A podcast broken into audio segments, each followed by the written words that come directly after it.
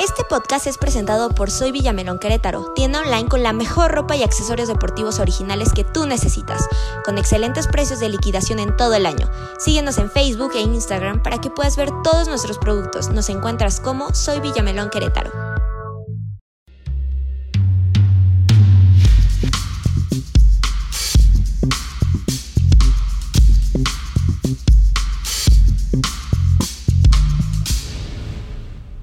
¿Qué tal amigos? Bienvenidos a su programa favorito, a su podcast. Les habla Ricardo Flores. Bienvenidos a la banca MX.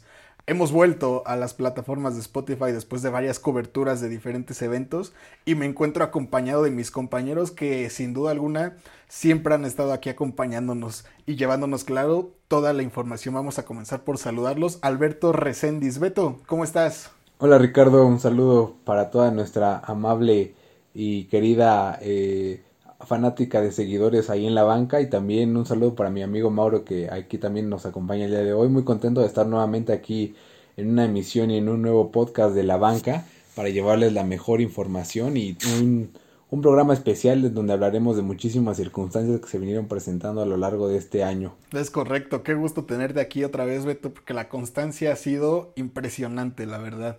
Y Mauro Hernández, Mauro, ¿cómo estás?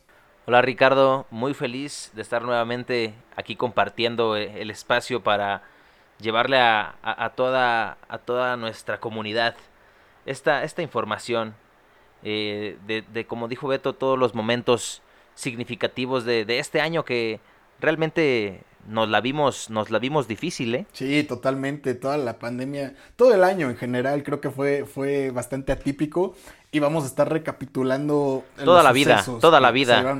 Ah, claro, claro. Oye, Mauro, pero antes te comento, ya fuiste a Soy Villamelón Querétaro. Te comento rapidísimo que van a llegar las gorras, las chamarras de gallos, jerseys versión jugador del Guadalajara, prendas de vestir de Nike, de Adidas, balones, estadios 3D armables, hay todo en Soy Villamelón. ¿Ya te diste una vuelta, Mauro? Fíjate que sí, fui a darme una vuelta después de, de ver este giveaway que, que ganó el Ferrus. Vi la playera del Cruz Azul y me gustó bastante que hasta ya ando buscando la mía, ¿eh? Pues es que hay, hay, pura calidad en Soy Villamelón Querétaro, ¿eh? puros artículos originales. Y no desaproveches porque ya se vienen las épocas de los intercambios. Todos los regalos navideños los puedes encontrar en Soy Villamelón Querétaro. ¿Tú ya fuiste, Beto? No, no, todavía no he ido, pero justo vi que igual hace poquito postearon ahí unos jerseys de la América que la verdad me llamaron bastante la atención y yo creo que me voy a comprar uno de regalo para Navidad. Así que pues ya estoy como muy preparado para comprármelo y también andamos viendo ahí qué nos podemos llevar para los intercambios de la familia. Buenísimo, todos los jerseys ya se te hizo con tu AME que tanto tiempo llevabas exigiendo, playeras, productos de tu AME. Sí, se tardaron bastante. Pero ya están ahí consintiendo a todos, a todos y más a nuestros amigos de la banca MX, ¿estás de acuerdo? Sí, totalmente y por ahí también me parece que alguien debe algo, pero ahí después lo, lo vamos viendo con nuestros amigos de Soy Villamelón. Es correcto, es correcto. Nos estaremos arreglando y les estaremos llevando muchísimas más sorpresas. Como dice Mauro, también muchísimas felicidades a el Ferrus Diego Hernández que participó y tuvo la fortuna de llevarse de regalo su jersey del Cruz Azul. Eh, que lo vea ya como un premio de consolación porque vaya que en la actualidad eh, la máquina no le está pasando nada, nada bien. Eh, Mauro, antes de meternos de lleno con... Tal vez no, tal sí, vez sí, no sí. ganó un campeonato, pero sí ganó una playerita, ¿eh? Ay, totalmente gratis, o sea, lo compensa, ¿no? Definitivamente, definitivamente. Buenísimo, pues antes de meternos de lleno ya a todos los temas que tenemos el día de hoy, eh, Mauro, que estoy en, en el entendido que, que vienes por tu sección y vienes con una frase que nos va a poner a todos los pelos de punta. Así es, es una frase de El Rey Pelé. Adelante, por favor. Es una frase motivadora, algo para, para, toda, para que toda la gente se sienta inspirada.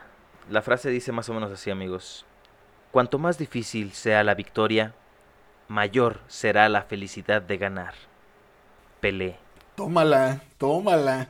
Y, y, y digo, además de que la frase es impresionante, creo que queda perfecto con el momento porque justamente en la semana eh, se había anunciado, ¿no? Al Rey Pelé dentro del once ideal en toda la historia. Así es, así es. Y además, va con el momento, va con el momento porque ha sido, ha sido una difícil trayectoria, ¿no? Este año la verdad es que ha sido una difícil trayectoria, amigos.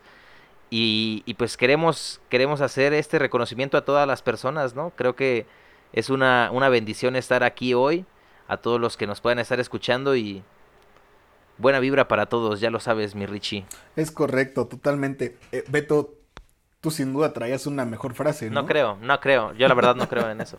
Este, no, yo, yo no venía preparado para, para has, esta has cuidado con toda esta frase y... No, no, no, no digo que, que, que traigas una ahorita, pero si te hubiera tocado la sección, nos hubieras deleitado de la misma manera. Sí, totalmente. Ya saben que aquí, aquí en la banca, aquí en la banca pura calidad de la buena, ya sea Maui o yo, siempre nos andamos ahí rifando con las frases. O sea, también hay niveles, ¿no? O sea, como en, entre nosotros pues, también hay niveles, ¿verdad? pero sí, claro, calidad siempre. Totalmente, vamos a seguir con la buena vibra del Rey Pelé para meternos ya de lleno Aparte, en nuestro tema del día de hoy. Soy yo el que estaba diciendo de la buena vibra y soy el mismo que empieza de malvibroso, chale. Pues el de siempre haciendo lo de siempre, ¿qué te puedo decir? Este, ahora sí, Mauro, ¿te parece? ¿Te parece si comenzamos con una especie de remembranza de todo lo que ha sucedido en, este, en esta época de pandemias y, y de fútbol mexicano, que, que vaya que ha sido toda una aventura, una montaña rusa de emociones, ¿no? Como Forrest Gump. Como, Como Forrest Gump, totalmente. Eh, Beto, vamos a, a, a hablar de, de, todos estos acontecimientos, ¿te parece? Que marcaron ya sin duda la historia del fútbol mexicano. Claro que sí. Empecemos. Pues comenzamos, ahora sí, que como diría nuestra compañera Maffer, que, que también le mandamos un saludo, desde el principio, ¿no? Las mejores historias se cuentan desde el principio. Y vamos a comenzar con el Clausura 2020 que sí, no es el Guardianes, es el torneo anterior al Guardianes. Ese se cancela, Beto. Eh, y el último partido que se disputa eh, es algo nostálgico porque es ese Cruz Azul América donde ya no hay afición y Chuy penal, y, y Chuy Corona, perdón, eh, termina atajando un penal. Sí, como bien mencionas, ese sí. fue el último partido del torneo Clausura 2020, fue el torneo que se canceló y donde pues no hubo campeón. Eh, definitivamente fue un torneo bastante eh, extraño, dadas las circunstancias a las que pues venían, ¿no? Porque los estadios venían, eh, en ese momento todavía pues la pandemia todavía no estaba desbordada en nuestro país y a nivel mundial y entonces todavía se podría disfrutar el, fútbol yendo al estadio. recuerdo que para ese partido entre América y Cruz Azul ya no hubo afición debido al alza de contagios como lo vengo mencionando pero fue un partido en donde el América se vio muy bizarro en donde desde mi punto de vista el Cruz Azul fue ampliamente superior eh, todo el partido y ya por ahí de los minutos finales me parece que en el 90 creo que fue la última jugada eh, se le marca un penal a favor al América que lo cobra Emanuel Aguilera donde Chuy Corona se viste de héroe y, y ataja el penal. Entonces eh, ese partido fue el 15 de marzo del 2020, todavía de este año, pero ya fue sin afición y, y, de ahí ya hubo el, el parón este que, que vino a, a, pues a detener casi prácticamente también todos los deportes, así que fue un año bastante, eh, no sé, raro, atípico y, y sí dolió, dolió la afición y, y dolió el fútbol también aquí en México. Oye, Beto, y pensar que ya casi es marzo otra vez, ¿no? Sí, ya en dos, dos meses y medio, tres. Sí, Nuevamente sí, ya es, ya es marzo y, y, y sí ya, quieras o no, prácticamente nueve meses nos la hemos llevado de encierro, de pandemia, de estar con esta incertidumbre del qué va a suceder. Pero gracias a Dios y afortunadamente, eh, hasta, hasta donde yo sé, pues todos los colaboradores de la banca estamos bien, pero hay que seguirnos cuidando. Sí, los de que... acuerdo, y aquí ya los que sí no han respetado sí, mucho, los que no han respetado mucho el encierro son mis jugadores de las Chivas, ¿eh? No. Esos como que sí se la han llevado de fiesta en fiesta. No, pues es que... no, Su justificación es, es, difícil, la vida nocturna en Guadalajara, es, es imposible vivir siendo, siendo una figura pública, ¿no? Pero bueno. Bien lo dijo mi Ricky Martin, living la vida loca. totalmente, totalmente. Oye, Mauro, eh, dato curioso también, no sé si sea coincidencia también eh, eh, que, que, estamos aquí nosotros, al menos nosotros dos desde Querétaro. El último partido con afición eh, de ese clausura 2020 fue el Monarcas Morelia, ya extinto en Monarcas Morelia, contra Gallos Blancos. En paz descanse. En paz descanse, Monarcas Morelia, sí, contra Gallos. Y en paz descanse Gallos también, pues también no, no como que está muy vivo, no lo veo muy vivo. En paz descanse los antiguos dueños, ¿no? Que, que ya, ya no forman parte del club, ahora ya son otros, otros empresarios, pero qué dato tan curioso, ¿no? Así es, así es, la verdad es que era un torneo, como ya lo dijo, como lo dijo Beto, pues era un torneo atípico, ¿no? Para empezar, Cruz Azul se apuntaba como campeón, eso ya es muy atípico en estos tiempos, ¿no? Eh, y yo creo que, pues, la verdad, se, en, ese, en ese entonces ya se estaba discutiendo, ¿no? Ya se estaba discutiendo eh, el qué iba a pasar con el torneo, ¿no? A esas alturas ya no había afición en los estadios, ya la liga estaba empezando como a, a ver qué iba a pasar, ¿no? Todos eh, decían que Cruz Azul ya quedara como campeón y, y después de eso se cancela y duramos cuatro meses ¿Cuatro sin fútbol, meses? amigos. Fue un momento difícil, ¿no? Sí, dificilísimo, porque además no solo fue la de aquí, ya bien mencionaba Beto, o sea, se paró en todo el mundo. O sea, y recordemos bien, o sea, adentrándonos ya también a, a otras ligas, pues que fue la Bundesliga la primera en reanudar y aún así se tardó como unos tres meses, o sea, tampoco fue tanta la diferencia para que, para que el fútbol local eh, eh, reanudara actividades. Pero, Beto, ¿quién diría que ese partido de Morelia era el último que vería su afición? ¿Estás de acuerdo? Sí, y vaya que el- yo creo que lo han de haber disfrutado bastante, ya que recuerdo que ese resultado fue un resultado bastante eh, aplastante por parte de Monarcas Morelia, que fue cuatro goles por cero hacia el Querétaro.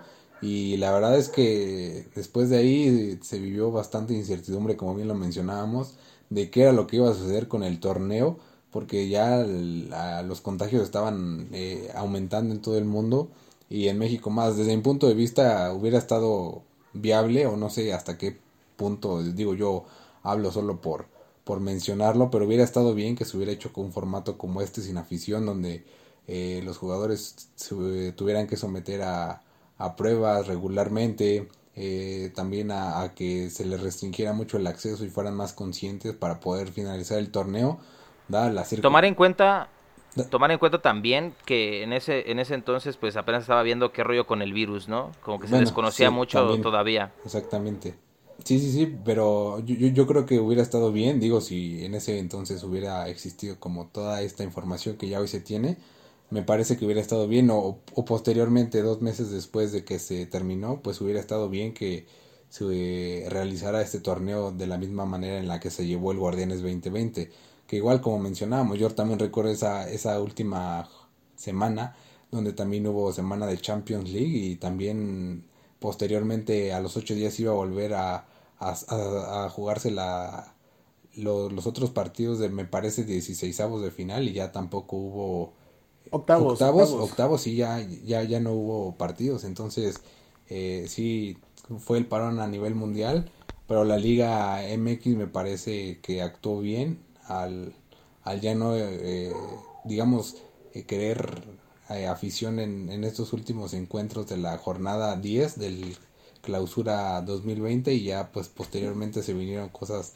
bastante raras y hubo un parón de como bien mencionábamos de cuatro meses donde también por ahí se hicieron algunas adaptaciones para ver fútbol de otra manera, ¿no?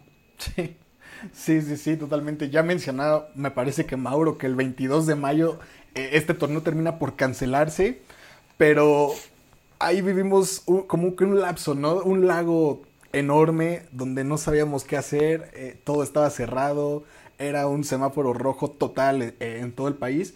Y a la Liga MX se le ocurre, eh, Mauro, el 10 de abril, adaptar una nueva modalidad de, de fútbol, de liga.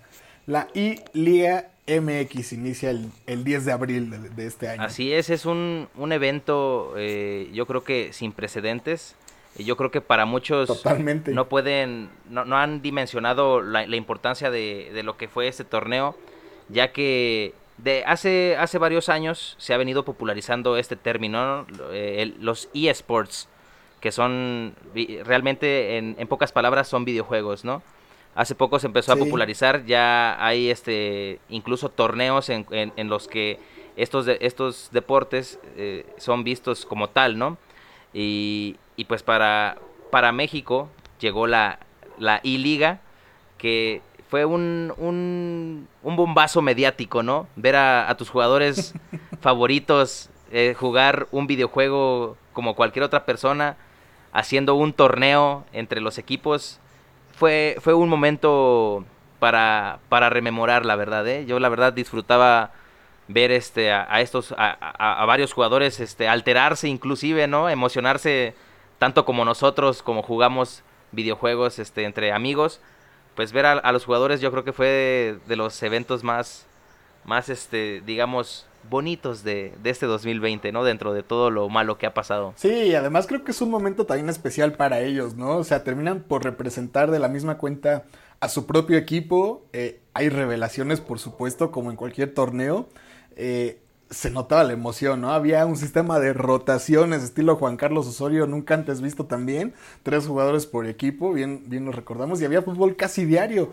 Y, creo que también la medida era, era correcta, ¿no? Porque los partidos que duraban 15, 20 minutos y ya. O sea, tampoco te, te excedían, te llenaban, te atascaban de, de, de, de ese tipo de partidos. Y creo que era, era lo justo, ¿no? Y además de la interacción que tenían eh, los comentaristas, o sea, los comentaristas también estaban eh, totalmente desubicados de tener que narrar un videojuego, ¿no? Yo creo que también no sabían ni qué hacer, ¿no? O sea, no, no entendían también qué era lo que pasaba, pero... Sí. Un momento, un, buen momento. ¿Tú, ¿Tú cómo viviste la, la I-Liga, Beto? ¿Sí te gustó, la neta? Pues yo lo mencionaba cuando eh, la banca también regresó a esta modalidad de programas a distancia y y en línea. Eh, yo lo mencionaba que a mí por lo menos me había emocionado bastante en algunos lapsos, algunos juegos de la I-Liga, dado que pues realmente no teníamos nada de deportes para observar y para poder seguir, porque pues ya lo mencionábamos, todo se paró, se paró Champions League, se pararon ligas europeas, se pararon todas las competiciones que, que existían en ese entonces y que se habían quedado a digamos a, la mitad o, rezagadas, entonces a mí eh, me pareció una idea bastante agradable porque pues el hecho de por lo menos ver a tus jugadores como bien mencionabas Mauro eh, jugando un torneo eh, virtual y, y, jugando con su respectivo club me, me, pareció una idea bastante agradable donde también hubo un jugadores que nadie conocía y se hicieron eh, conocer a, través de un videojuego y eh, posteriormente llevaron, llevaron un estilo de vida, como hoy lo llaman, a, la vida real. Entonces, a mí me gustó y prácticamente lo, disfruté las primeras jornadas que era donde tenía como su apogeo y también donde los eh, donde se veía más interacción y, más participación de la gente pero ya después sí como que debido al, largo tiempo que duró no sé me parece que sí era un poquito ya, este, no sé, forzado, pero a final de cuentas se, se, se disfrutó y se vio también bastante bien este tipo de, formato que me parece que México fue el, el, el, el incursor y el, y el, y el que empezó a, iniciar esta, este tipo de, de competiciones con jugadores y clubes. Sí, cierto, sí, cierto. Y, de hecho ya se me había pasado ese punto, pero después de esa idea empiezan a surgir torneos o, partidos amistosos hasta de la Liga Española, ¿no? Y, empiezan también con, igual con jugadores de la plantilla a hacer sus retas. Me parece que de Bundesliga también, también hubo un par de dinámicas similares. Pero buena iniciativa de la liga, ¿no? Buena iniciativa. Y, y me, ya sabes que a mí me gusta siempre los rumbos a donde vas tú, Beto este, mencionabas bien lo de las revelaciones, los jugadores que, terminan por ser cantera de la I-Liga MX, ¿no? Y es el caso claro de mi Santiago Ormeño. No hay que olvidar a Ormeño. Sí, totalmente. Ya como bien lo mencionábamos aquí también yo, eh, me parece que por ahí de los primeros programas de, de la banca que ahí había nacido un jugador, o no había revelado un jugador en, en el torneo de la liga que era Santiago Ormeño que prácticamente nadie lo conocía y, y, es porque es verdad, o sea, realmente muchos no conocíamos a, Santiago Ormeño, eh, había tenido pasos por ahí me parece en América, en, en la en las este, categorías inferiores, también por ahí me parece, no sé si anduvo en Chivas, hasta en Perú anduvo, y la verdad es que se vio bastante bien y de ahí eh, renació o resurgió este, este jugador porque pues yo creo que sí había tenido oportunidades en primera división, sin embargo no, no las suficientes para poderse dar a conocer. Posteriormente eh, Juan Reynoso, en, este caso que era el entrenador de, de Puebla en ese momento, el, cuando inicia el Guardianes 2020 confía de él y, se pone a, jugar y se pone a hacer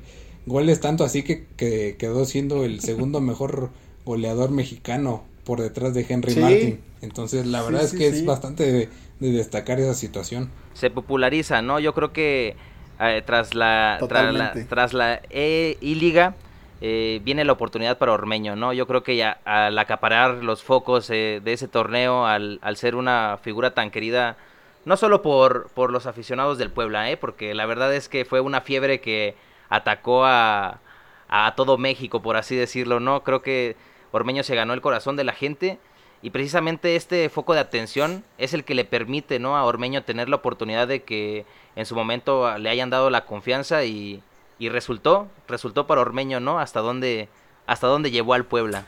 Sí, sí, sí, y de hecho también sonaba ya el tema de, de ve a selección mexicana, no, ve a selección peruana. O sea, ya las actuaciones empezaban a tener un poco más de nombre, ¿no? Se lo empezaban a pelear selecciones y, y, y, a la fecha todavía uno se pregunta por qué ninguno de los dos lo ha llamado tan siquiera amistosos, ¿no? Entiendo que Perú ya está... Es que lo querían para torneos virtuales. es, correcto, sí. por si esto se Querían un torneo de FIFA, al Mundial de FIFA. por si esto se alargaba todavía más, o sea, que, parece que sí, o sea, tener ahí su reserva para un torneo virtual, las eliminatorias que Ormeño los califica al Mundial, ¿no? Este, Mauro, acaba la I-Liga MX el 14 de junio con un León campeón eh, de la mano de Nico Sosa, prácticamente invicto. Fue el único que no soltó el control en, en su equipo, ¿eh? O sea, todos los demás prestaron y rotaron, pero el caso de León fue único. León se coronó campeón. Que ojo, eh, que es la primicia, porque antes de eso todavía ni empezaba el Guardianes 2020 y mira en qué terminó, eh. Eso se me hace coincidencia del destino, eh. Ahí, ahí dejo el dato. Era un pequeño avance de lo que estábamos por ver un poco más adelante. Beto, el 14 de junio ya, ya mencionaba. y, aparte también el, el, León en ese clausura 2020 también venía haciendo las cosas bien, solo que por las Ya venía fuerte, ¿no? Sí. Exactamente, eh, yo lo he venido mencionando que el León de Nacho Ambriz pues ha venido siendo un equipo constante durante los últimos dos o tres años, que a final de cuentas no había podido lograr trascender y, llegar a ese campeonato, pero eh, recuerdo que en esa clausura 2020 el León venía en segunda posición, solo por detrás del Cruz Azul, que lo mencionábamos hace un momento, que venía siendo como el mejor equipo del torneo y decíamos, ¿no? Que le iba bien al Cruz Azul y le iba mal al mundo. Entonces, eh, eh, recuerdo que, que, que, ese clausura 2020, pues el León también venía siendo un equipo muy bueno y muy consistente que, que venía haciendo las cosas bien, así que todo se, todo se le fue cuadrando a León para ganar también la E-Liga y pues ahorita la, el, el Guardianes 2020. Y ojo, eh, que aquí Beto ya empezó a, mencionar a, a, Nacho Ambriz, que yo sé que más adelante va a ser tema de conversación. Eh, pero ustedes, les voy a hacer una pregunta antes de pasar al, siguiente, al siguiente punto. ¿Ustedes creen que este trabajo, eh, digamos, psicológico, mental, que trabajan los entrenadores para con sus equipos, haya tenido que ver desde ese entonces para que los de León también hayan echadole ganas a, la E-Liga y también la hayan, la hayan ganado, bro? Mira, e, es una pregunta complicada, ¿no? O sea, creo que, creo que...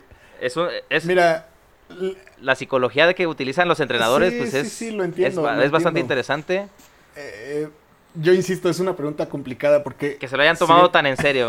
o sea, sin duda alguna Nico Sosa se lo tomó en serio porque no soltó el control en todo el torneo. o sea, no, no hay más que decir. Exacto. Pero, pero creo que, creo que lo de Nacho Ambriz, bien lo ha comentado eh, Beto, lleva ya años trabajándose.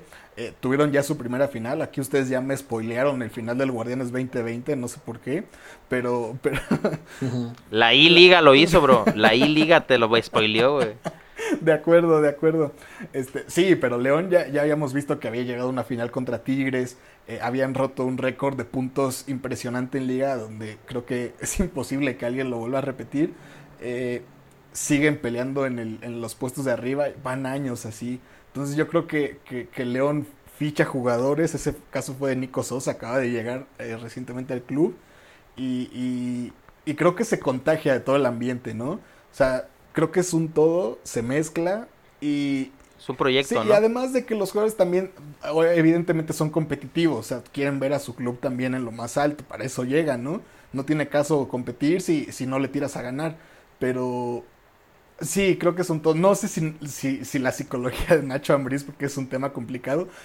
También recuerdo yo las entrevistas que le hacían a, a, Miguel Herrera, ¿no? No, Beto, no sé si tú te acuerdas, pero él decía, no, pues yo también quiero ganar la I-Liga, yo, yo la necesito aquí en la, en la vitrina de trofeos, y, pero no, no sé si entraba un poco más en el tema del, del espectáculo o, en verdad los técnicos querían, querían esa copa? Pues yo creo que para las circunstancias como estaba el mundo en ese momento y particularmente en México, que pues no, todavía, pues digamos, no había una decisión de qué era lo que iba a suceder con el, eh, en ese entonces, pues el torneo clausura 2020, que pues posteriormente se canceló, yo creo que eso es algo que todos querían, ¿no? O sea, que, que, que todos querían ganar la I-Liga y vaya, ahí todos tenían las oportunidades igual que en un torneo normal porque a final de cuentas pues es algo virtual sí pero creo que eh, tú puedes hacer méritos para poder ganar ese ese ese, ese torneo no de, de, de la liga entonces eh, yo creo que sí hasta cierto punto respondiendo a la pregunta de Mauro puede ser que sí que sí pueda ser algo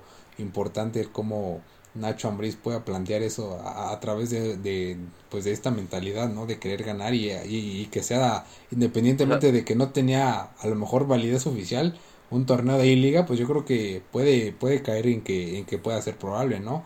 No sabemos hasta qué punto sea cierto o no, pero me parece que tú como entrenador siempre trabajas esa mentalidad, ¿no? Con tus con tus pupilos de tratar de ganar, de tratar de ser mejor y, y yo creo que que sí, sí podría ser porque pues ya a Nacho Ambriz se le venía, eh, digamos, eh, exactamente, ya, ya lo venía, haciendo, de había perdido una final contra Tigres eh, y pues posteriormente recuerdo que en el, un torneo antes del clausura 2020, que en este caso sería la apertura 2019 donde queda campeón Rayados, me recuerdo que quedan ahí al filo de, de pasar a semifinales porque los elimina pues, Morelia que también venía haciendo las cosas bien. Entonces yo creo que sí es algo de que se puede trabajar en la mentalidad. Entonces, pues prácticamente yo, diría que sí, nada más que yo no te podría decir que sí es totalmente cierto. Claro, claro, todos son hipótesis que nos hacemos aquí desde la banca. ¿Tú cómo ves? es que precisamente por lo que comentan de que es un proyecto que ya lleva ya lleva tiempo este ya lleva tiempo haciéndolo, o sea, ya lleva varios torneos en los que León tenía una buena participación, en los que ya se veía, tal vez no campeonando, pero, pero sí ya estando presente en liguillas, eh, haciendo buenas participaciones en los torneos, como, como lo dice Beto, o sea, yo creo que este trabajo, pues, al ser algo de, tiempo, pues tal vez hasta interfiere también en la I-Liga, ¿no? Justo en ese momento, pues era la competencia que ellos tenían que jugar, no por, no por gusto, pero sí por, porque era lo único que se presentaba en ese momento, ¿no? Era, digamos, el único desahogo que tenían los jugadores sin, sin estar jugando fútbol, pues los que les tocaba participar en la I-Liga tal vez lo hacían con, con tal compromiso que, pues mira, mira el León, ¿no? Sosa, ¿cómo decía Sosa? Este... él, él, lo hizo de manera espléndida y, y, y logró algo importante, ¿no? Oye, pero desahogo creo que para todos, ¿eh? No creo que solo para los jugadores, porque al menos en lo personal yo también aproveché esos cuatro meses y... Nosotros en entretenimiento. Es correcto, es correcto. Oye, Mauro, bien, evidentemente yo creo que fue una buena idea la, la Liga MX de mientras, porque estos cuatro meses sin fútbol estuvieron pesadones. Eh, acaba la Liga MX, nace el Mazatlán, desaparece Monarcas Morelia Háblame pues más de esto, por favor. Lamentable, lamentable para todos los aficionados del Morelia. Eh, un equipo que realmente va a estar siempre en la historia del fútbol mexicano. Eh, eh, recuerdo aquella goliza que nos propinaron a los guerreros hace, hace ya bastantes torneos. Este, qué bueno que hayas aparecido. Ah, no es cierto, no es cierto. No, la verdad es que un equipo, un equipo, un equipo que será recordado siempre, ¿no? Eh, por esa parte, pues creo que las malas administraciones en el fútbol mexicano, pues no son nada nuevo. Sobran. Y pues, y pues la verdad, eso dio pie a que se creara un nuevo equipo, ¿no? y un equipo con el que yo veo a la gente de Mazatlán feliz, ¿no? Yo veo que el Mazatlán está siendo un equipo que lo veo, lo veo este, eh, siendo protagonista dentro de algunos torneos, ¿eh? O sea, tú lo ves como un Cholos de Tijuana en su momento, solo que en este caso no entró de manera tan, tan repentina o tan forzada la Liga MX. Ellos sí pelearon por el ascenso, sí se lo ganaron y, y, después inmediatamente empezaron a tomar ritmo y en su vida han vuelto a tocar el tema del descenso que digo, Mazatlán ya la tiene un poco más fácil por todos estos cambios que hubo en, en el fútbol mexicano, en la liga, donde ya quitan, quitan el descenso. Si, si no fuera por esos aspectos, te diría que Mazatlán tal vez sería un equipo que hubiera descendido a los dos torneos de haber este empezado porque pues seamos sinceros o, sea, es un equipo que le falta infraestructura no seamos seamos completamente honestos es un equipo que sí está empezando apenas, pero pues aún, aún no vemos este, estas figuras eh, en el equipo que, que empiecen a sobresalir frente a todos, a todos los demás jugadores que hoy están en la élite, por así decirlo, del fútbol mexicano. Sí, de acuerdo. Eh, Beto, ¿tú cómo ves este proyecto? Porque evidentemente la afición está feliz, o sea, no, no habían tenido antes un equipo de primera división allá en la ciudad. O sea, y, es fiesta, totalmente, es, fiesta en Mazatlán. claro que es fiesta y claro que es rentable el equipo, o sea, y el estadio nuevo, nuevo evidentemente va a jalar gente. Eh, lo que a mí me sorprende o, o, me sigue sacando de onda es, es ese tema de que por qué prácticamente con el plantel que tenía Morelia y con el cual accedió a las semifinales eliminando a un León, eh, quedó eliminado, no entró ni a repechaje de, este torneo. ¿Cómo ves este proyecto tú de Mazatlán? Sí, pues un proyecto que, digamos, fue bastante novedoso y hasta cierto punto bastante molesto para alguna parte de la afición en México debido a que pues habían eh, comprado la franquicia de Monarcas Morelia y que yo quiero recalcar que es una, bueno, eh, la plaza de Monarcas Morelia ahí en, en Morelia pues era una plaza rentable para el, el, Morelia y para el fútbol ahí en, en toda esa región eh, purépecha porque siempre que iban equipos como Guadalajara, como Cruz Azul, como Pumas y como América era una fiesta total ahí en Morelia. La verdad es que sí se va a extrañar ese tipo de partidos dado que siempre se, se, pues se ponían buenos. Yo recuerdo los que veía contra el América, eh, en este caso Morelia contra el América y la verdad eran duelos bastante interesantes. Eh, desafortunada para su afición, eh, ahora tienen ahí por eh, un equipo que se llama, me parece, algo así como de el Atlético, Morelia, ¿no? Que es, de la Liga de Expansión. Sí, sí, sí. Pero nada y llegaron a semis, pero, pero, nada que ver con, con el con el Morelia, con el Monarcas Morelia, que la verdad sí era un, un equipo que, que yo por lo menos respetaba y que sí era bastante interesante ver sus partidos, aunque pues muchísimas veces sí daban algunos juegos decepcionantes, pero tomando el tema que, me preguntabas de, de, de, cómo veía este, a este nuevo equipo, cómo veía esta situación del Mazatlán, pues me parece que es una alegría para el fútbol eh, en la parte del Pacífico de, de nuestro país, porque en este caso nada más hay equipo de primera división que en este caso es en la frontera norte, ¿no? Que es eh, con Cholos de Tijuana, pero realmente no, no había un equipo, eh, por lo menos en Sinaloa, que estuviera en primera división. Por ahí están los Dorados de Sinaloa que trajeron a Diego Armando Maradona, pero no pudieron lograr ascender cuando todavía en su momento se podía lograr el ascenso. También por ahí están los murciélagos, ¿no? Eh, que realmente también me parece que hasta está por, por desaparecer ese equipo que es de Liga Premier o, de Segunda División, pero es una alegría bastante interesante para el para toda esa parte de pues del país que es el, Pacífico porque hay que ser ciertos también a esa, esa zona del Pacífico ha aportado bastantes jugadores a, la selección nacional y, ha sido eh, impresionante el, nivel que tienen para muchísimos deportes por ejemplo el taekwondo el béisbol eh, en este caso el fútbol también entonces realmente le hacía falta, me, me, parece, desde esta perspectiva, un equipo de primera división como, como, lo, como lo es el Mazatlán. Entonces, sí es algo bueno para, para este, esta región del país y me parece que también va a ser algo atractivo el hecho de que puedan llegar a incorporar algunas cosas eh, nuevas, eh, me refiero a jugadores y, y, no sé cómo vengan manejando este, este mercado de transferencias, pero creo yo que en las últimas jornadas tomaron más o menos el rumbo y, y si es bien incierto, no podría decirte que, cuál o qué fue el factor que no, que no los hizo jugar bien como venían jugando con Monarcas Morelia. Quizá por ahí pudo haber sido lo del técnico, ¿no? De Pablo Guede, que venía jugando bastante bien con este Morelia. Y, y quizá por, por, ahí puede ser el, hecho, ¿no? De, de, que trajeron a un nuevo técnico, que en este caso era Paco Palencia, y que no pudo conformar y, no pudo plantear bien las ideas que quería para poder hacer al equipo trascender y que llegara por lo menos al repechaje en este Guardianes 2020.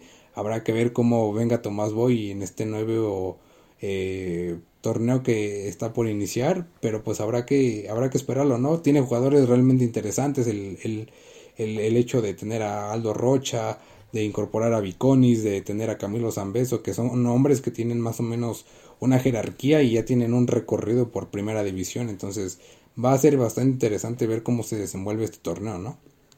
Sí, sin duda. Además creo que, que, que ya tienen al entrenador, creo correcto, el caso de Tomás Boy, eh, que ya sin duda tiene su experiencia en el fútbol mexicano, entonces sabe cómo, cómo tomar este tipo de equipos y, y, creo que los jugadores no son malos, creo que puede agarrarles el potencial adecuado para, pues al menos entrar al, repechaje, ¿no? Que, que, creo que es a lo que le tiran muchos que, normalmente están en, en, la parte inferior de la tabla, pero sí, vamos a ver cómo se desarrolla el siguiente torneo, pero aquí ya nos metimos mucho ya de lleno con, con lo que fue el Guardianes 2020.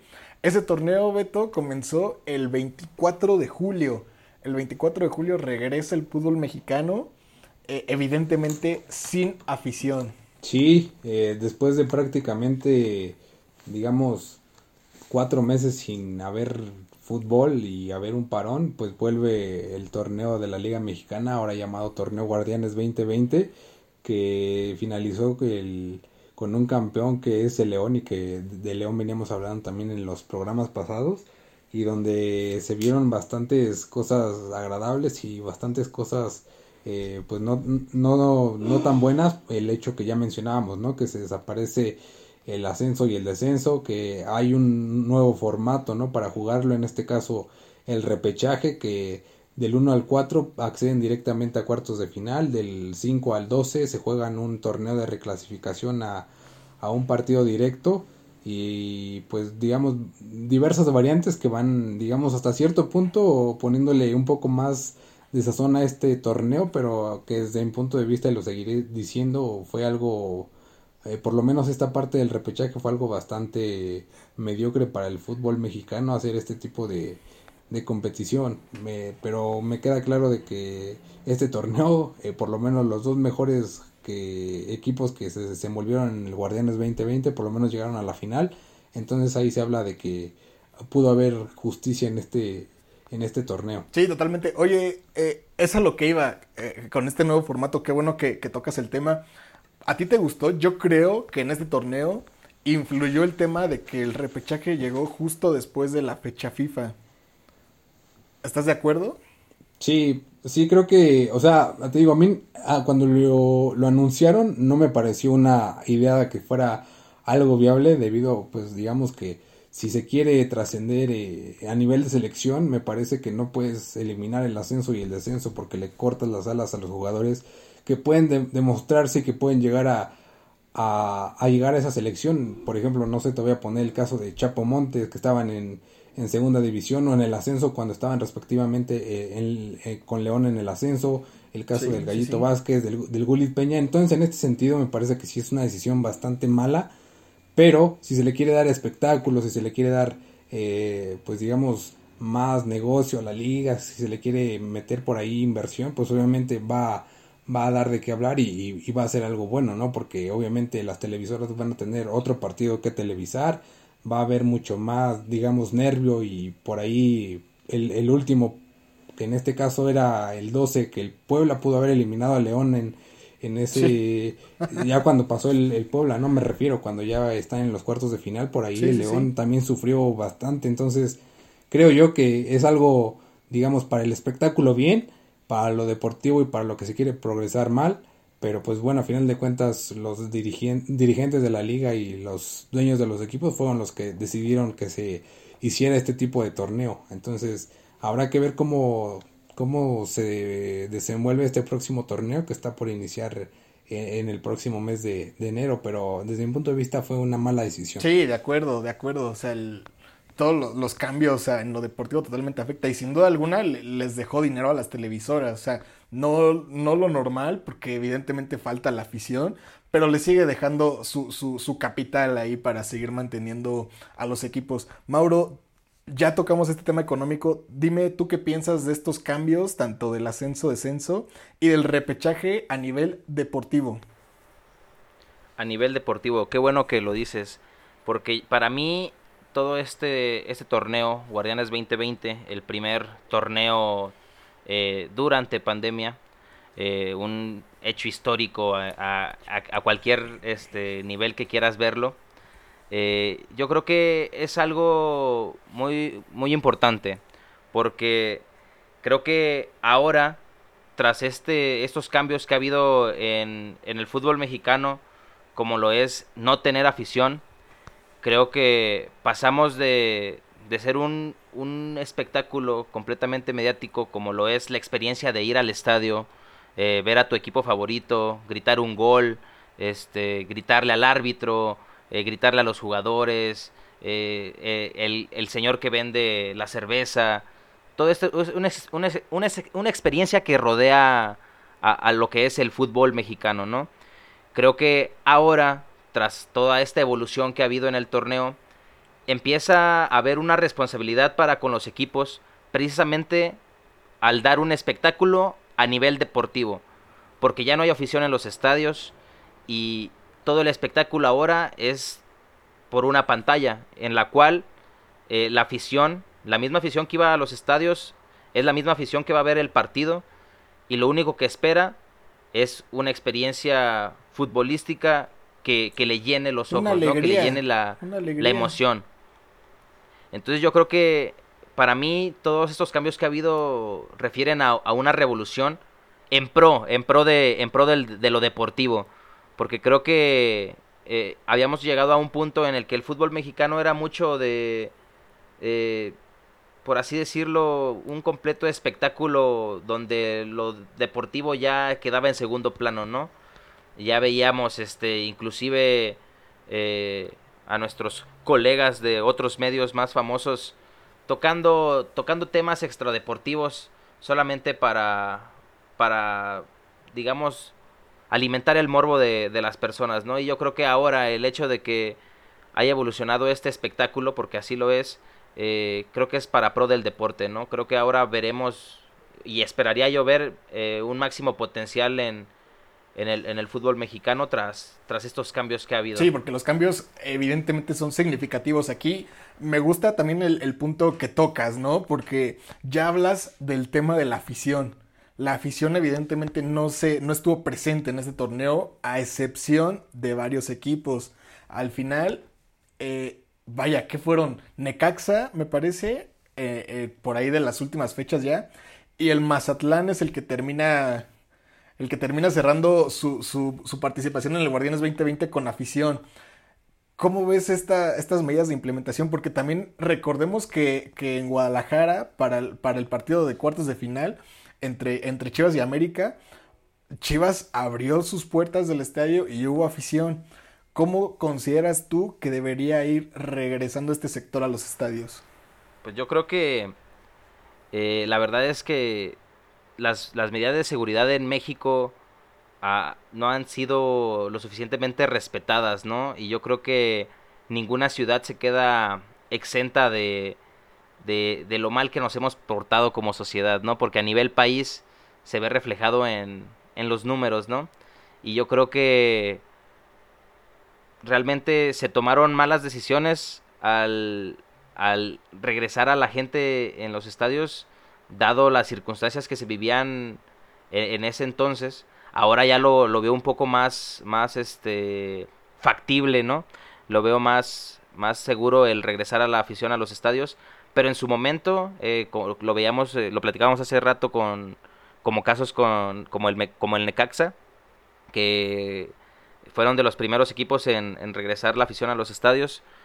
Yo creo que no se respetaron ni siquiera las medidas eh, e, en dichos partidos, ¿no? Había, no recuerdo qué partido era, donde veíamos a la afición, inclusive en la televisión, eh, sin, sin cubrebocas, ¿no? No respetando la sana distancia. Eh, y, y, precisamente en un, en un evento como este, que lo ven millones de personas, el ver esto en la tele, pues es contraproducente, ¿no? Va en, va en contra, en contra de, de todas las recomendaciones que se nos habían hecho hasta, hasta ese entonces, ¿no?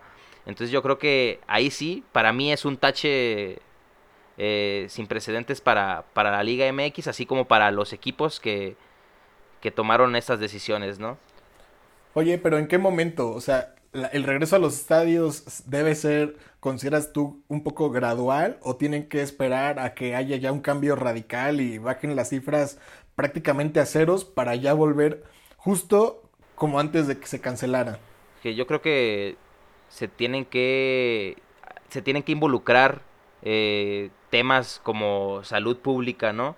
En los que especialistas en el tema vean qué tan factible es regresar eh, una aglomeración como lo es un partido de fútbol, ¿no? Porque aún así eh, que los estadios no reciban el 100% de, de, de la afición en, que podría que tienen la capacidad los estadios pues yo creo que es un fenómeno que es incontrolable no es, es como si te dijera que en, en Monterrey no este estado tan conocido por por sus carnes asadas no y por sus dos equipos eh, que tienen gran presencia en, en el fútbol mexicano.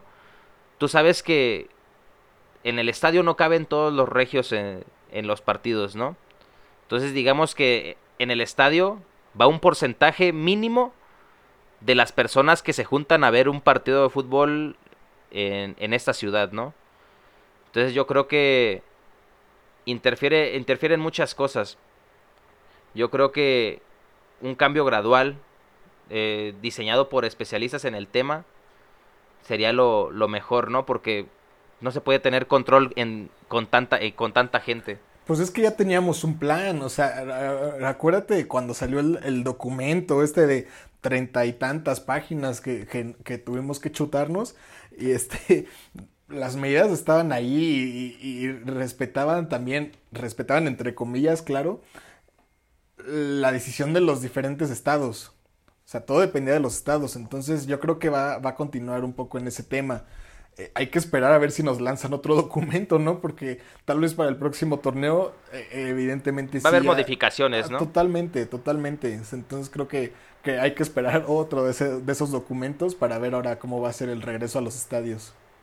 Pues aprender de los errores, ¿no? Yo creo que a la liga le queda, le queda eso, que creo que es ver qué es lo que funcionó de, de, de las medidas que se tomaron, ver qué, qué se puede modificar, qué se puede mejorar eh, y, pues esperemos que todo vaya bien para, para que poco a poco podamos regresar a, a, los estadios a disfrutar de un buen partido de fútbol.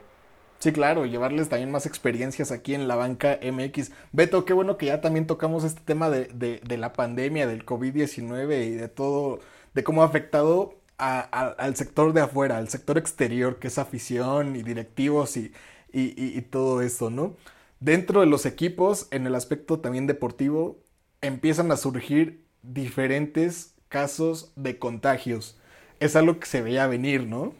Sí, totalmente. Y es que el problema no creo que sea tanto, eh, pues digamos, el hecho de que no se respeten los, los acuerdos o las reglas. Me parece que pasa más por, lo, por los jugadores, el hecho de que por ahí puedan llegar a realizar alguna fiesta, algún convivio o alguna reunión y ahí es donde pues prácticamente todos, todos se exponen y, y más porque pues están digamos eh, de su casa supongo que al, al, entrenamiento, del entrenamiento a su casa y también pues digo, digamos tienen labores o, o, cosas que realizar entonces pues es, es inevitable que pueda no propagarse el virus mediante las instituciones, en este caso con los jugadores.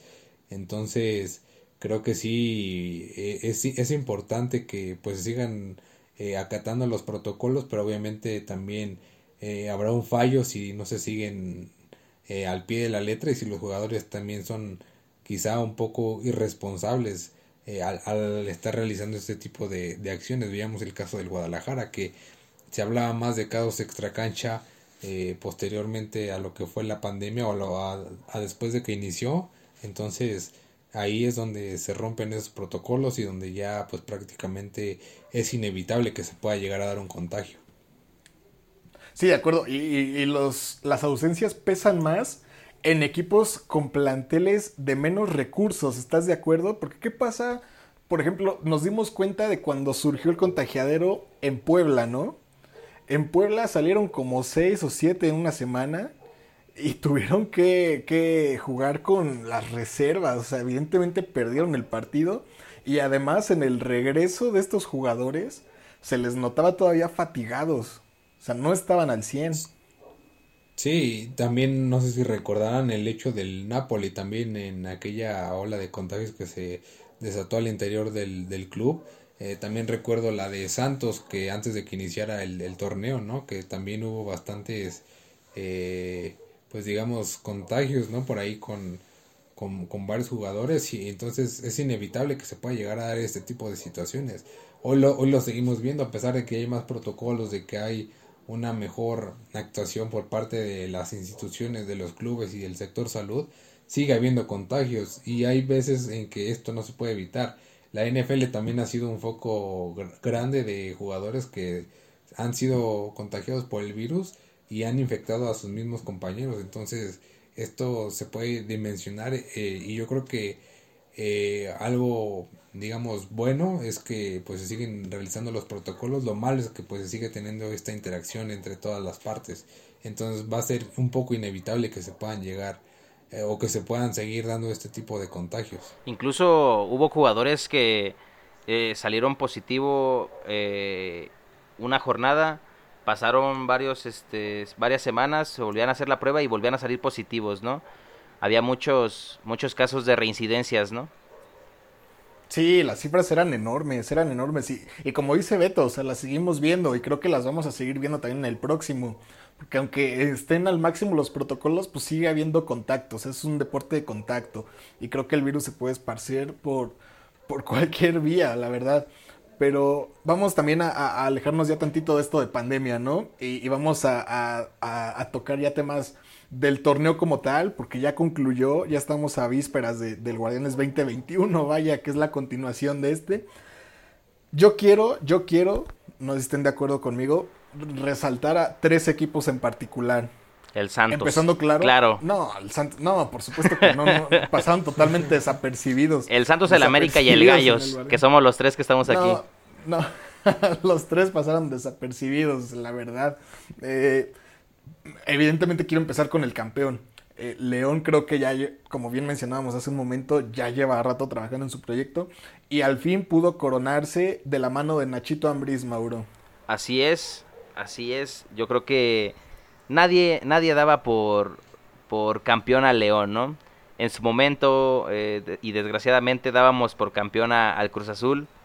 Eh, después Pumas hace el milagro y a pesar de, de, todo lo anímico que rodeaba el torneo de, del Pumas, ¿no? Después de haber sido, de, después de haber eh, remontado de tal manera el Cruz Azul, eh, yo creo que interfiere lo que hablábamos al principio de este, de este programa, ¿no? Creo que el trabajo de, Nacho Ambriz eh, es, es bien merecido el resultado, ¿no? Y, y yo creo que no es tanto no es tanto por decir así de que se lo merece, porque realmente es evidencia del trabajo que se ha realizado durante, durante torneos, ¿no? No es, para mí no es coincidencia. Sí, además tienen un equipazo, o sea, la verdad es que lo, Nachito Ambriz, el trabajo que, que, hizo con la Fiera, fue, fue de destacar porque hizo que todos brillaran. O sea, los refuerzos que hizo, que venían jugando mal, el caso de Manuel Gigliotti con, Gigliotti, perdón, con el Toluca, eh, lo hizo brillar y hasta lo hizo anotar eh, dos goles en la final. O sea, eso no, cualquiera lo hace. Entonces creo que es importante destacar al León. Beto, también quiero destacar a Pumas. El trabajo de Andrés Lilini, impresionante, ¿no? O sea, muy pocas veces lo hemos visto. Sí, no, y vaya que es de resaltar y de recalcar a Andrés Lilini, dado que pues ya tenía por ahí el conjunto universitario, un técnico tenía más o menos, digamos, un proyecto y faltando 48 horas para que iniciara el torneo, se va a entonces eh, Andrés Lilini toma las riendas del equipo y lo hace bastante bien porque creo que eh, y no es y, lo digo sin demeritar a los Pumas no y sin demeritar el plantel que tenían eh, el plantel de Pumas me parece que no era para que estuviera en los primeros sitios de la tabla general. Me parece que es un era una plantilla o un plantel para estar ahí peleando puestos de reclasificación entre el 8 el 10 y por ahí si me apresuras hasta sin poder llegar a entrar a la liga entonces destacar el trabajo de Andrés Lilini que le dio una forma a este conjunto universitario que vaya que le hacía falta por lo menos ser protagonista después de mucho tiempo en una en un nuevo torneo y con la plantilla que te digo tenía pues realmente es bastante meritorio el hecho de que hayan llegado a la final sí hay que ver si, si en estos días empiezan a salir más jugadores porque ya eh, justamente eh, el día de ayer me parece se hizo oficial ya la incorporación de Carlos González a los Tigres, entonces creo que es la primera de, varias bajas. ¿eh? El caso de Mayorga también ya se había confirmado que va a regresar al conjunto del Guadalajara. Y, pero bueno, creo que este torneo también queda marcado como una de las remontadas más importantes para dos equipos, claro, en el caso de Pumas. Y aquí es a donde entro al segundo equipo y me quedo contigo, Mauro, porque el otro equipo que quiero resaltar es el Cruz Azul. Bien mencionabas, eh, todo, todos los seis meses estuvimos alabando a la máquina de Ciboldi con los jugadores que tenía. Eh, quedaron en los primeros lugares, calificaron directamente a la liguilla, eh, tuvieron al campeón de goleo. tuvieron todo, o sea, la verdad tuvieron todo y terminan por ser la excepción del año Justamente esta semana también los eliminan de la, de la, de la Conca Champions. Terminan haciendo el ridículo. Y, creo que golpe duro para todos los cruzazulinos, ¿no? Jugadores, directivos, afición en especial. Así es, un saludo para nuestro compañero Osmar, ¿no? Yo creo que es difícil, ¿no? Es difícil saber qué es lo que realmente está pasando eh, en esta eh, eh, en esta en este plantel, ¿no? En esta plantilla yo creo que, pues no sé, no, no, no, no encuentro otra explicación más que una maldición que está rodeando a, la máquina porque, como bien lo dices, este torneo pues pitaba que pitaba la maquinita y al final pues no sé qué pasó, ¿no? Se, se desplomó. Que bueno, también eh, el Pumas entró con bastante garra en este, en este partido en el que remonta, pero, pero Cruz Azul yo creo que es un problema ya no antes yo pensaba que era algo sobre el plantel no los jugadores que, que estaban en, en, la máquina no sin embargo ahora me hace pensar que el, problema sigue siendo interno no ya lo veíamos hace hace algunos años como cómo llegaba Peláez a intentar este proponer nuevas nuevas ideas a, a, para, para el plantel pero pero creo que no, no ha llegado alguien que, que lidere esta, esta, este equipo que, que, los haga salir del hoyo, ¿no? Sí, está complicado. La verdad es que es, difícil decir ya el motivo por el que Cruz Azul vive esta situación. Eh, Beto, a la máquina se le empiezan a acabar, se le empieza a acabar la baraja de entrenadores mexicanos, extranjeros. Se está desgastando a todos, la verdad. Eh, Siboldi ya quedó fuera. ¿Quién crees ahora que debería tomar este Cruz Azul para empezar a enderezar este camino? Porque recordemos que Cruz Azul también es de los que gasta, ¿eh? O sea, no, no, o sea, de los que sí abren cartera y, contratan jugadores. De los que no escatima. Es correcto. ¿Cómo ves, Beto? Pues, pues realmente creo que es que, como bien mencionas, ya no hay, no hay técnicos, ya han pasado por miles de estrategas para que eh, por lo menos los lleven a, ganar el título y pues realmente no ha, ningún técnico ha podido. Quizá por ahí el hecho de, sonaba por ahí Hugo Sánchez, el caso del turco Mohamed, que cuando estaba Peláez todavía ya lo, ya lo había contactado más o menos y después Siboldi llega impuesto por la directiva. Eh, pero realmente no sé quién pueda salvar al Cruz Azul. Es algo incierto el, el, el futuro de, del, pues digamos del director técnico porque pues no hay no hay algún o no creo que alguien quiera ese puesto o sea más allá de lo que pueda llegar a, a, representar el Cruz Azul, no creo que un técnico quiera decidirse a, llegar a la máquina. Es, bastante complejo. ¿Qué es más complejo para ti, eh, Beto? Eh, ¿Que un entrenador tome un equipo con problemas de descenso o que un entrenador tome al Cruz Azul? Creo que es más complejo tomar el Cruz Azul hoy en día. Después de todo lo que hemos visto, me parece que ha sido algo bastante inédito lo que ha sucedido con el Cruz Azul. Un equipo de ascenso o descenso, pues como quiera, ¿no? Ya estaba ahí en el hoyo. Y digamos, lo, lo de, no sé, eh, el caso del Vasco Aguirre con el Leganés eh, llegó y estuvo a punto de salvarlos. Entonces ahí puede que el técnico o el entrenador pueda hacer algo para poder salvar el, el equipo, ¿no? En este caso me parece que ni llegando Dios al Cruz Azul puede levantar a este equipo. Realmente, y lo digo, y lo digo en serio, porque es que han pasado muchísimos técnicos, han pasado muchísimos jugadores, han pasado directivos, han pasado de todo y no, no puede el Cruz Azul lograr campeonar. Es algo bastante, no sé, raro. Yo, yo decía, este año va a ser el año del Cruz Azul le va mal al mundo y le va bien al Cruz Azul. Este año ganaron los Lakers después de 10 años. Este año ganaron los Dodgers, después de no sé cuánto tiempo. La Premier. El Liverpool ganó de no sé después de cuánto tiempo. años. Eh, en, la, en la NFL ganaron los Kansas City después de casi 50 años. Entonces yo decía, pues ahora sí yo creo que ya le toca al Cruz Azul. 23 años después y seguimos en lo mismo. Solo entonces realmente el, Cruz Azul y el Atlas, la verdad. Ajá, entonces realmente yo no te podría decir que va a llegar Hugo Sánchez o que va a llegar el Turco Mohamed a levantar al equipo. Pueden levantarlos, pero ya lo vimos. Se quedan a la orilla, se quedan en la final, pierden las finales, eh, le remontan un partido que van ganando 4 por 0. Entonces lo del Cruz Azul es bastante, bastante raro y bastante difícil de explicar. Pues es que sí. también los, jugadores, también los jugadores cuentan mucho, ¿no? Pero realmente lo del Cruz Azul sí es para llamar la atención y, es humillante, ¿no? Tanto para su afición como para ellos mismos. Pues es que sí, ya ha pasado Siboldi, ya ha pasado Caiciña, ya pasó Tomás Boy, Luis Fernando Tena otra vez regresó después que eres el último en hacer los campeones. Paco Gemes. Paco Gemes. O sea, ¿cuántos más? Memo Vázquez, Sergio Bueno. Sí, sí, sí. O sea, se les acaba la lista. ¿Tú cómo ves, Mauro? O sea, yo creo que se han convertido en va a sonar feo, pero el Cruz Azul se ha convertido en la burla de muchos, ¿no?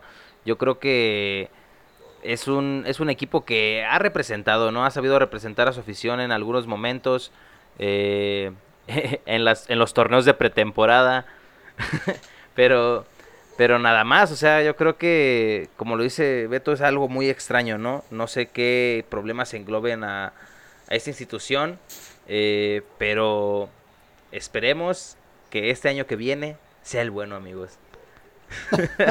vemos, vemos, vemos, vemos. Oye, me interesa también tu respuesta a la pregunta que le hice a Beto hace un momento. ¿Tú crees que es más complicado para un entrenador ahorita tomar un equipo con problemas de descenso o tomar al Cruz Azul?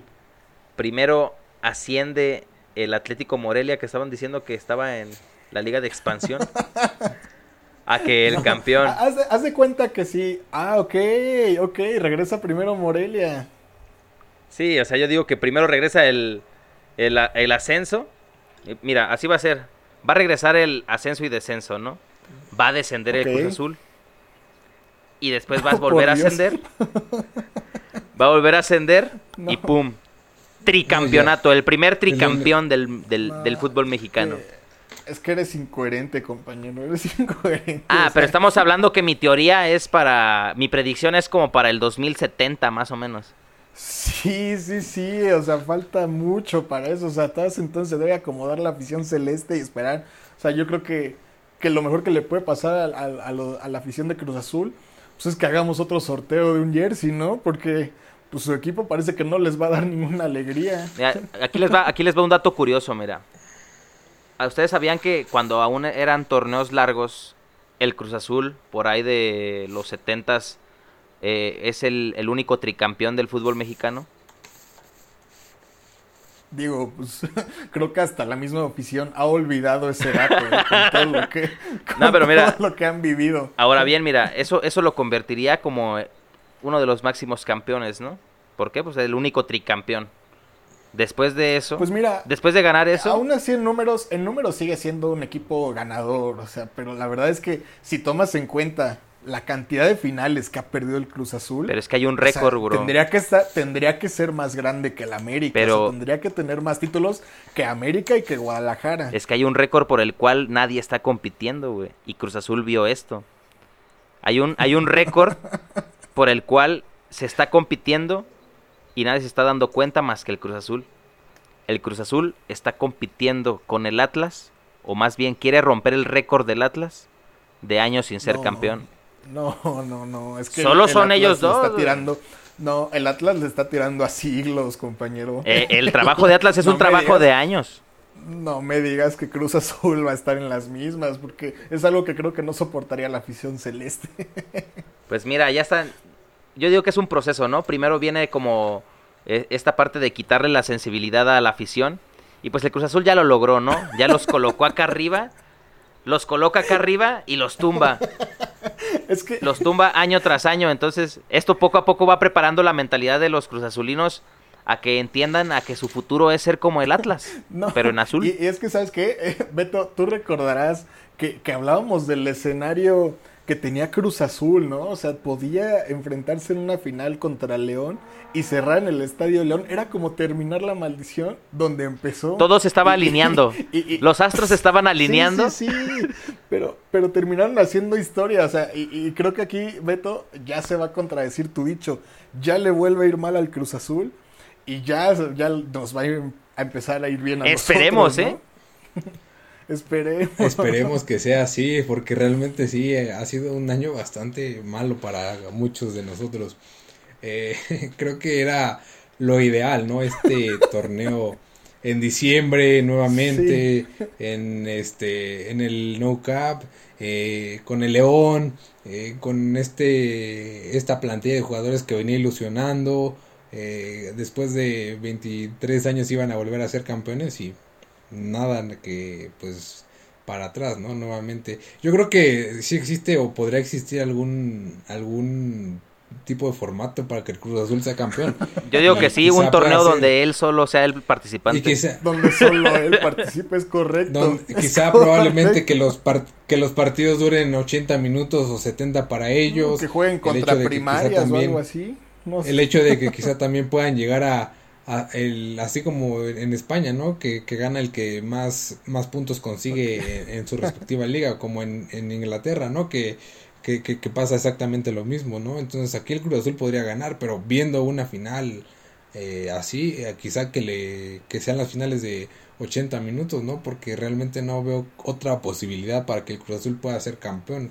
Y como bien decíamos, técnicos han pasado infinidad, Mario Carrillo, Tena, Enrique Mesa, Rubén Omar Romano, Galindo, Siboldi, Memo Vázquez, este Sergio Bueno, Tomás Boy, Paco no, Y es que si te echas toda la lista no acabamos hoy. Y los que ¿eh? faltan, ¿eh? Y los que faltan porque esta la rotación que la rotación de personal que tiene la empresa, o sea, que tiene Cruz Azul como empresa, la rotación de personal es increíble. ¿eh? Totalmente, ¿eh? totalmente. Que traigan, que traigan a cualquier auditor, que traigan a cualquier auditor y les va a decir lo mismo. La rotación de personal es algo grave. ¿eh? sí, cualquier experto te echa para atrás todo, todo el sistema que has tenido durante estos años.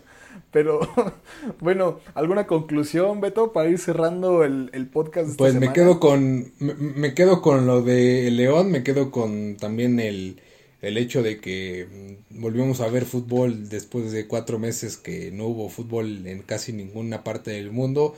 Me quedo también con que eh, esta liga puede llegar a trascender y con que creo que se pueden hacer cosas buenas. Por ahí también mencionaban el hecho de que eh, Bonilla según iba a, cambiar de puesto, el nuevo presidente ejecutivo iba a ser Michael Arriola, el que era el candidato a la este, jefatura de gobierno de la Ciudad de México. Entonces dicen que por ahí se puede llegar a volver a jugar torneos sudamericanos, en este caso Copa Libertadores. Entonces creo que es algo bueno, que creo que le va a traer algo bien y algo bueno al fútbol mexicano. Ojalá se dé porque realmente se extrañan este tipo de competiciones, no como la CONCACAF, Liga de Campeones, realmente esa, esa copa, digamos, no voy a decir que no sirve, pero voy a decir que no tiene trascendencia pero ojalá se, se dé el regreso a, la Libertadores. Y pues ojalá que el Cruz Azul encuentre la luz después de tanto, pero lo veo difícil, es realmente impresionante, es una malaria, no sé qué sea, realmente es difícil de explicar y de comprender, pero ojalá que le puedan dar alguna alegría a su afición, por lo menos en los próximos años, porque realmente su afición es la que ha aguantado ahí vara desde, desde hace 23 años y son los que siguen ahí alentando y apoyando. Ojalá se le dé porque pues creo que, digo, nos gustaría ver a Osmar, por lo menos ver al Cruz Azul campeón. El día, el día que el día que Osmar esté celebrando por que Cruz Azul es campeón, ahí vamos a estar con él, acompañándolo en su felicidad, ¿no? Porque la afición de Cruz Azul se lo merece. Si estamos acompañándolo en las tristezas, si estamos acompañándolo en las tristezas, ¿por qué no vamos a estar en el festejo también, no? Eh, eh, Beto, eh, para cerrar, ¿algún favorito para el Guardianes 2021? Arranca el 8 de enero. no, pues... Mazatlán, di Mazatlán, Pues creo que... No, no digas Mazatlán. Pues creo que otra vez el León, si no se... Si no se desconjunta este equipo, si no venden jugadores, que me parece no deberían de hacerlo, creo que León está firme y tiene las bases ideales para poder eh, quizás repetir un bicampeonato. el León yo, yo, lo pondría como favorito. Eh, quizá por ahí también a algún otro equipo, pero yo hoy sí sigo viendo con ventaja a León. Lo de, a Pumas no lo pondré con favorito dado que tiene problemas económicos y van a vender nuevamente a sus figuras. Al América ni siquiera de chiste lo pondría. Está, el América está perdido en un océano enorme. El Cruz Azul ya lo decíamos, está perdido también. El conjunto de Guadalajara quizá por ahí si hace las cosas bien Víctor Manuel Bucetich pueda llegar a a lograr algo con, las Chivas, pero no creo, yo, yo me mantengo firme en que León y, y no sé algún otro equipo porque realmente creo que no puede llegar a ver. Los, Regios, quizá, pero eh, bueno, quizá por ahí el Monterrey, ¿no? Con el nuevo mando que toma Javier Aguirre y quizá también eh, el, los Tigres del Tuca Ferretti, pero pues digo, es incierto, ¿no? Yo sigo, viendo, sigo viendo favorito al, a León. ¿Ven a, vean el, ¿Ven a León repitiendo la hazaña del bicampeonato? Complicado, o sea, yo lo veo probable porque el proyecto de Ambrí sí, tiene, sí tiene sus fundamentos, pero creo que, uy, si, si de por sí es difícil ser bicampeón en torneos cortos, y no sé si repetir un bicampeonato sería, sería muy factible. Evidentemente. Que de hecho hasta ahorita me cae el 20, ¿eh? La final, la final fue entre los dos únicos bicampeones de. Sí, por supuesto. los, únicos de la Liga bicampeones que en, en, los torneos cortos, ¿no? Que en este caso Pumas y, León. Sí, y creo que así va a estar durante un buen rato. Mauro, ¿tú tienes alguna conclusión del podcast de esta semana? Eh, así como, como mi compañero Alberto se queda con varios, varios momentos muy, muy bonitos de, de toda esta remembranza, yo quiero quedarme con, con la I-Liga. ¿Por qué? Porque escúchenme bien, escúchenme bien, los eSports son, son algo que vamos a estar viendo mucho en el futuro. Y más con esta evolución que, que trajo la pandemia para, para con la cultura de, digamos, del entretenimiento, ¿no?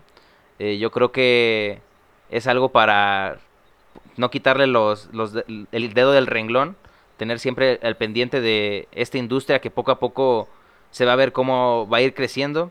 Y no y me atrevo a decir que no me sorprendería ver a algún este algún género de los eSports eh, disputando ya en, en Juegos Olímpicos, al menos como en exhibición. Ok, interesante, interesante, porque sí es una idea innovadora y, y, sin duda va, va, a tener más trascendencia en algún futuro. ¿Tú tienes algún favorito para el Guardianes 2021? el Santos, mi amigo. El Santos Laguna. Ok. Está pasando por un momento difícil. Muy. Orlegui Deportes, la verdad no sé qué diablos está haciendo con, pues con todos sus equipos, Atlas, ¿eh? compañero. Le interesa el Atlas, le interesa el Pero que no me olviden a la Jaiba, por favor, porque la Jaiba, mira. la, Jaiba, Mira que la Jaiba es un gran proyecto. ¿eh? Ahorita está en la final, ¿eh? Ahorita está en la final contra el Atlante. Ahorita, ahorita eh, va, va ganando uno por cero, ¿no? Creo que me parece hasta lo que acabo de ver.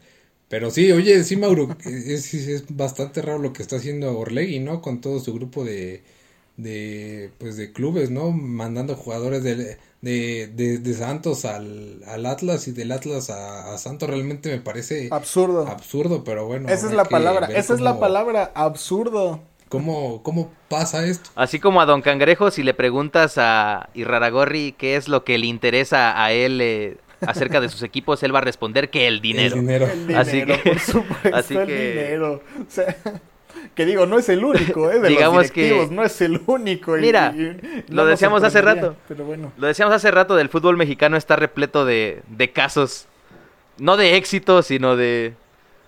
pues, ¿qué- ¿De qué decirlo, no?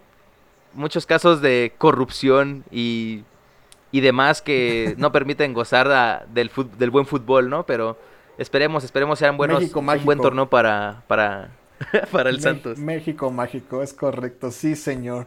Y este, les recuerdo a ustedes dos y a todos nuestros seguidores que se den una vuelta por Soy Villamelón Querétaro, porque en estas épocas ya están llegando las gorras, las chamarras, los jerseys versión jugador del Guadalajara, algunas prendas de vestir de, de Nike y Adidas, eh, toda la colección de, de gallos blancos de Querétaro cuando en su momento los vistió Puma, todo eso y más lo van a encontrar en Soy Villamelón Querétaro. Sigan sus redes sociales, por supuesto, y síganos a nosotros porque vamos a tener promociones y dinámicas exclusivas junto con Soy Villamelón Querétaro. Síganos en Facebook, en Instagram, en Twitter, en Spotify y sigan a nuestras redes sociales. Eh, gracias, Beto. Gracias, un saludo para todos nuestros seguidores y como bien lo mencionabas, que vayan a Soy Villamelón para que se den una empapada de todos los productos que ahí tienen nuestros amigos y que realmente son de bastante excelente calidad. Un saludo para ti, Mauro, un saludo también para Maffer, para Osmar, para Lidia y para Andrea. Ojalá que nos puedan acompañar próximamente por aquí y, y cuídense mucho, amigos. Que estén muy bien y gracias a todos. Gracias, gracias, Mauro. Gracias, gracias compañeros. Gracias Beto. Eh, la verdad es que muy, muy contento de haber estado compartiendo aquí con ustedes. Estoy viendo, Richie, que está también la colección de, de Pumas, ¿eh? No salió campeón, pero ahí está la Está la colección de... Está la colección y si quieren el jersey de Cruz Azul, pues también lo van a encontrar. O sea, no se bajen del barco, eh, sigan apoyando a su máquina, porque cuando sean campeones lo van a disfrutar como nunca, como nunca. Y qué mejor que con, con artículos de Soy Villamelón Querétaro. Quisiéramos decirles una fecha para, para que la apunten y, y vean cuándo Cruz Azul va a salir campeón, pero es que no la veo muy cerca, ¿eh? es complicado, pero ustedes no se bajen del barco, por favor. No se bajen del barco. Entonces, a nombre, a nombre de Mauro Hernández, de Alberto Recendis, de todo el equipo que conforma la banca MX, Lidia, Maffer, Andy y Osmar, les habla Ricardo Flores. Les mando un fuerte abrazo. Gracias por escucharnos y nos vemos la próxima aquí en la banca, calentando la información. Hasta la próxima.